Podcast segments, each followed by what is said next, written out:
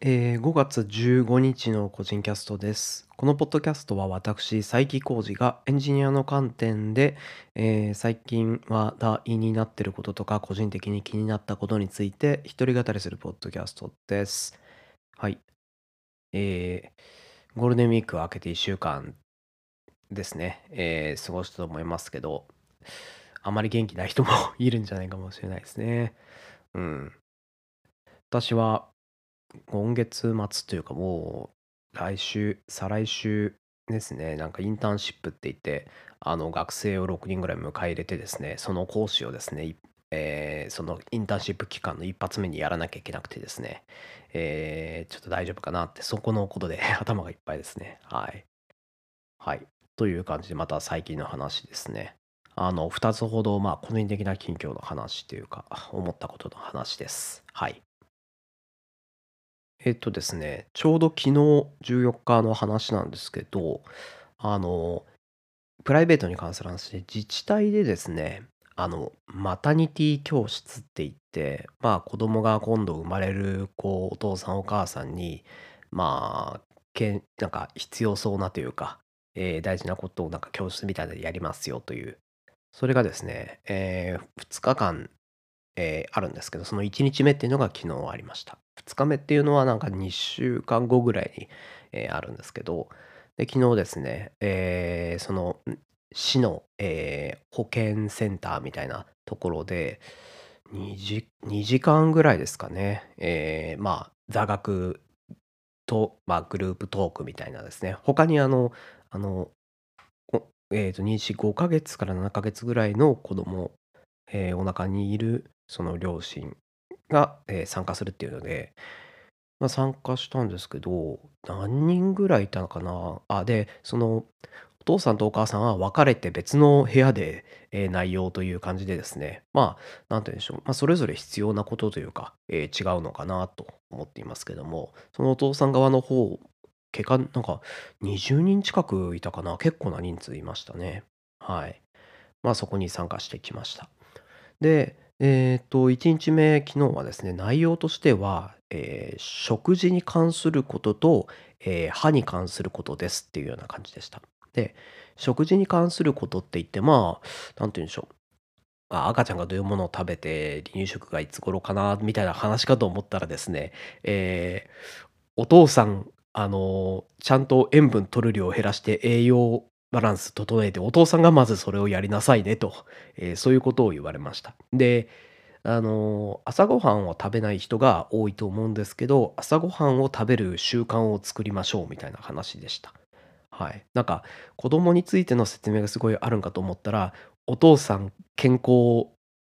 ふふ健康を振り返って、えーこれからは健康な生活をしなさいよっていうような、えーそういう内容でですね、えーびっくりしました、はい、実はその歯の方の研修も同じような感じでお父さん自分の歯をちゃんとけたきれいに保ちなさいよと。でその上でその子供の歯はこんな感じに生えるからあのそのなんて言うんでしょう磨いてあげてくださいねみたいな。なんか子供に関する話がもう本当に一部で基本的には全体的にその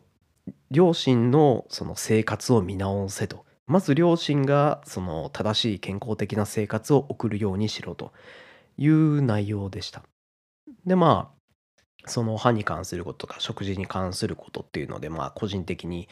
あそうなんだって初めて知ったようなこともありましたし。で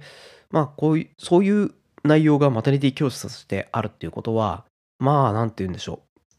う。なんかどっかでよく聞く言葉ですけど子はなんていうか親を見て育つというか親のその生活と同じような感じになるっていうのがまあそういうことなのかなと。その子供は結果的に親のこの振る舞いとか生活態度とかそういう、まあ、あとあの笑顔でこう接するとかですね。なんか聞いてて面白かったのはその両親が、えーご飯を食べる姿をご飯を美味しそうに食べる姿を見せなさいみたいなその健康的な食事をしてですね。それを見て子供は食事っていうのは怖くないんだというので、えーなんか離乳食とかも食べてくれるらしいと。そういう話もあってああなるほどなと思いました、まあ、そういうその食生食事とかですね、歯を磨くとかですね、まあ、他の生活の部分もきっとそうだと思うんですけど、親がその生き方を振る舞いで見せるというかですね、そういうことなのかなと思いました。まあ、あの、改めて言われると、まあ、そうだろうなっていうのは納得ですね。まあ、自然にいる動物はそうですし、あとあの、言葉で説明とか、そういうのをやったところで、まあ、そもそも言葉っていうもの自体、その、実態とか振る舞い、アクチュアルな部分をただラベリングしただけの話なので、まあ、その、言外の部分、言葉の外の部分で、えーいろんなものを見せていく。世の中を、ま、見せていくっていうのが、まあ、大事なんだろうなっていうのがなんか全体を通して、まあ、そういうなんて言うんでしょう表現はそのなんかとそういったまとめみたいなものはされてなかったですけどおそらくそういうことが言いたいというかそういった体験っていうのがその教室の先生方、まあ、その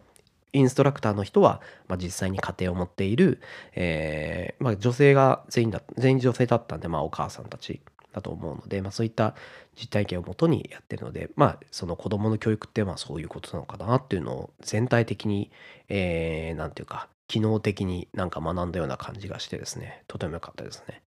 まあ、自治体がやってるんでただなんでですねあのそういう機会はですねあの利用するといいのかなと思いました。はい。あの子どもの教育ってその義務教育とかで習うわけではなく初め全員が、まあ、初めて子供が生まれるのであればみんな初心者ではあるので誰しもなんかプロではないと思うので、まあ、そこをどうやって埋めるかっていうのを前々からどうするんだろうって常々思ったんですけど、まあ、こうやって自治体で無料でまあ教える、まあ、実質義務教育みたいな感じですけどこういうのでまあカバーされてるんだなっていうのを実際にそのタイミングになって初めて知ったなって感じがしました。こういう機会になるまではあのま子供が生まれる前とかではその子供の育てるにあたってもう我々はプロじゃないからもう一からプロを雇って教えた方が早いんじゃないかなと思ったんですけどまあなんていうか普通に親が健康的な生活を、えー健全な生活をすれば大丈夫っていうまあよく考えたら、えーそうだよなと、まあ、単純に普段の生活をその子供に恥じない、えーそういう生き方をすれば全然子供はその通りになるので、えーあまり気負うことはないのかなっていうのを改めて感じました。はい。はい、というので、あの、いい体験でしたね。まあ、2回目の内容、どんなか、ちょっとまだわかんないですけども、はい、楽しみにしておこうかなと思います。はい。そういう、えー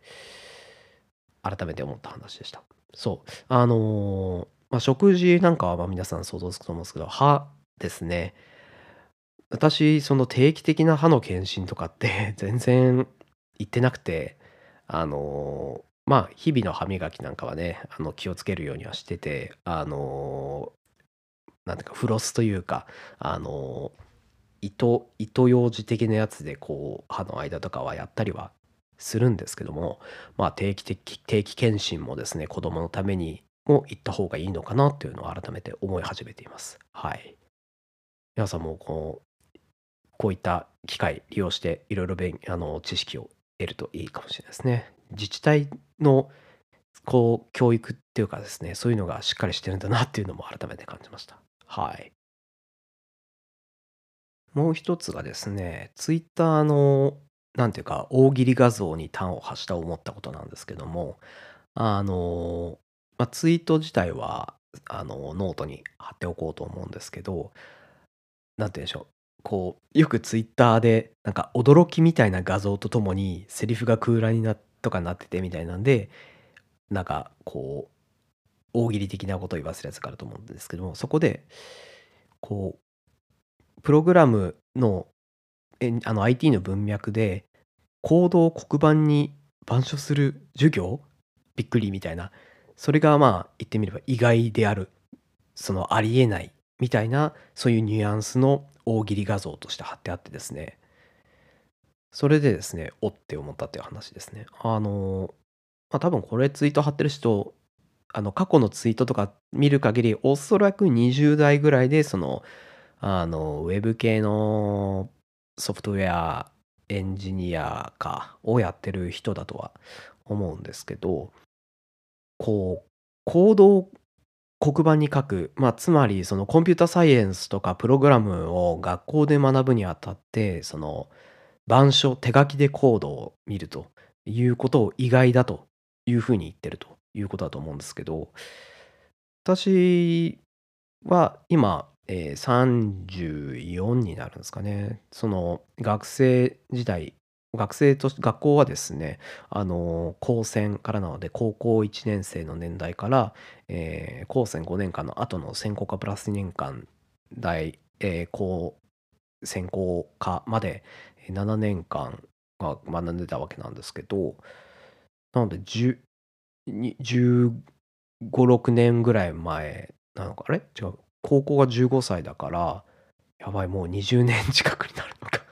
怖いですね、えー、それぐらいの前の時にはですねまあ普通にコードも黒板上で、え学んでたわけなんですよね。はい。私の時にはまあ普通に学校に PC 室とか行ってデスクトップはめちゃめちゃ並んでたんですけど、まあモニターは全部ブラウン管ですし、あのノート PC が高かったので、まあ基本的にそういうのやるには、えー、PC 室に行ってやらなければいけないと、えー、そういうのだったので、ある程度基本的な部分、あの、例えば if とか for とかありますよとか、そういうのをあの先生が説明する段階、見るような段階ではあれば、あの普通に板書でやってたんですよね。はい。それに、あの、まあ、最初の方の試験ですね、定期試験、えー、中間期末とか。あれ、まあ、紙で書くと思うんですけど、普通にコードをですね、紙に書く試験だったわけなんですよね。で、こう、懐かしくてですね、一番最初1年生の時、えっ、ー、と、C 言語で勉強してたんですけど、まあ、その、ループというか繰り返しをコードで書けというような試験でですね、えー、習ったはずのフォー文がですね、全然思い浮かばなくて、えー、if の入れ子をですね、数十個ぐらいガーッと書いていったらですね、えー、インデントが深すぎて紙面が足りなくなって、えー、どうしようかなってうなってたことを思い出します。はい。まあ、最近はまあ、そうなの、このツイートもそうだと思うんですけど、最近はまあおそらくこうネットでもその大学でコンピューターサイエンスやるにあたってその大学で PC を買いなさいよみたいな推奨 PC とか学校が用意する PC とかそういう話も聞くのでまあ今はその、まあ、みんなノート PC で教室とかで普通に手元に持っておけるのでそういう意味ではその実際に行動の説明とか、え試し書きしあの考えて書いてくださいみたいな時には、えー、ちょっとしたものでも普通に PC 上でやることってできるんだろうなとは思いますね。はい。でもまあ一方でコンピュータサイエンスってコードが全てじゃないどころかコードじゃないものがほぼ全てじゃないかなと思うんですよね。あのあの論理思考的な部分とか二進数みたいな数学的な部分とかそういった部分って全然コード関係ないので、あの、まあ、その、資格試験で基本情報とか応用情ソフトウェア、あ応用情報だ。応用情報が新しい方ですね。えー、をやってる人だったらわかると思うんですけど、コードなんてもう終わりの方にしか出てこないですよね。はい。そういう意味で、まあ、学校の授業で、えー、そのコードを使う場面ってほぼほぼないので、まあそういう意味だったら、うん、まあ PC がちょっとしか使われないっていうのはまあそれはそうだろうなって感じはしました。っていうのをふと思ってまあ最近はそうなんだろうなって思い浮かべた後ふと思ったのがあのそもそも黒板に板書する授業ってあるのかな？に最近どうなってんだろうなと思いました。まああの思い浮かぶのはホワイトボードが代わりになるかあとは、モニターですね。PC のモニターを使ってやるとか。まあ、正直黒板って粉とか出てすごいめんどくさい覚えがあるんでですね。あの、黒板って最近どうなってんだろうと思って、まあ、ググってみましたが、まあ、今も小中高ぐらいであれば、あの、ほとんどまだ黒板みたいですね。まあ、あの、ホワイトボードの方にすると、やっぱり圧倒的にコストも、えー、上がるという情報もありますね。あの、まあ、チョークの方が安そうですよね。あの感じからすると。はい。で、あとはですね、もう一個の観点として、あの、視覚的にはそもそも視覚的には黒板の色合いの方が優しいというのがあるありまあるらしいですね。あの、その、そもそも白の方が、えー膨張色であるので、黒い板に白い文字で書く方がくあの、くっきりして読みやすい。ホワイトボードに黒いペンで書いて、それを遠くから見るってなると、まあ、あの、まあ、そもそもホワイトボードのペンってそこまで太くないですしね。はい。で、それに加えて、ホワイトボードってあの反射をするので、まあ、グレアとノングレアで表現した方が、あの、処刑には分かりやすいかもしれないんですけども、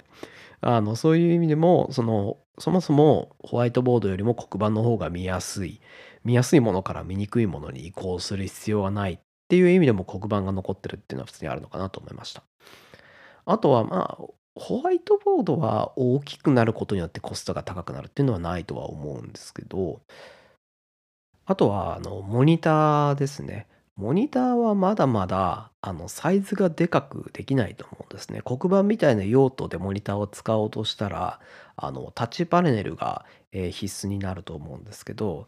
タッチできるモニターで教室クラスって言ったら、えーな、何、何インチぐらい ?100 インチじゃ効かないぐらいいるんじゃないかなって気がするんですけど、そうなったらバカ高いですしね。なんか電子黒板を入れようみたいな感じで、その電子黒板って単語で表現してっていうような意見もありますけど、まあまあこの可能性はあんまりないんじゃないかなと思いますけどね。はい。あとはその電子黒板になって、まあ、その手書き、まあ、その電子になると逆に手書きじゃなくてその事前にスライドを作ってとかそういう話になると思うんですけどもそうやってこうスライドを使うことによる便、えーメリットとしては、まあ、あの特にコンピュータサイエンスとかであればあの概念図とかあの回路図とかそういう複雑なものを、えー表現することができるのでまあリッチにはなると思うんですけどそもそも画面っていうかその生徒の前に、えー示すものとして、まあ、その示すと、まあ、ノートとかに書き写してとかそういうことになると思うんですけどそうなるとその、追いつかなくはなると思うんですね。その人の手で書ける分量を超える可能性もありますしじゃあそうなると生徒にノートを書かせるメリットがあるのかどうかそこの議論を先にすべきっていうそういう話になると思いますね。なんかこう書いた方が覚えるみたいなそういう覚えるのかとかそういう話ですけどもそこがまず解決されたらその暁にじゃあ何を書かせるのか？先生が板書したものを書かせる。じゃあそうなったら先生は何を板書するのか、えーというふうにそういった順そういった順番になると思うんですね。なんでいかに楽に写すかとかそこの議論をする前に、えーその手書きささせるのかどうか、まあ、よく考えたらそのスライドで写すような複雑なものであればそもそもテキストとして配るべきっていうか配ったものを単に前に見せるみたいなそういった形になりかねないのでうん。なのでその黒板ホワイトボード問題あと電子電子黒板、まあ、ただのモニターですけどそこを議論するには生徒たちが授業を受けるときに手元で何をしてほしいかっていうところを、え定義するところからスタートしなければいけないんじゃないかなと思いました。はい、あとはその教室の環境とかに合わせて黒板かホワイトボード。はい、で面白いアイデアで、え見かけたのがですねもうあのそもそもホワイトボードにするメリットってあの粉が散らないとか、